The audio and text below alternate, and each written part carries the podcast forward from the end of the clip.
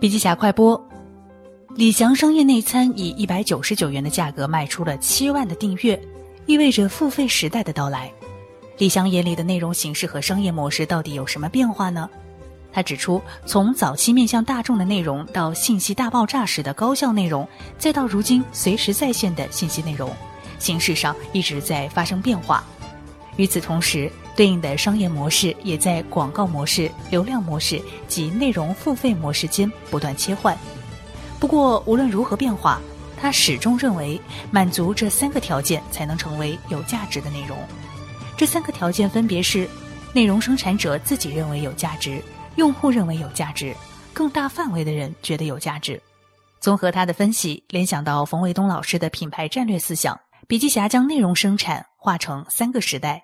依次为内容为王的时代、流量为王的时代以及价值为王的时代。好了，深度学习还需阅读笔记侠完整版笔记还原。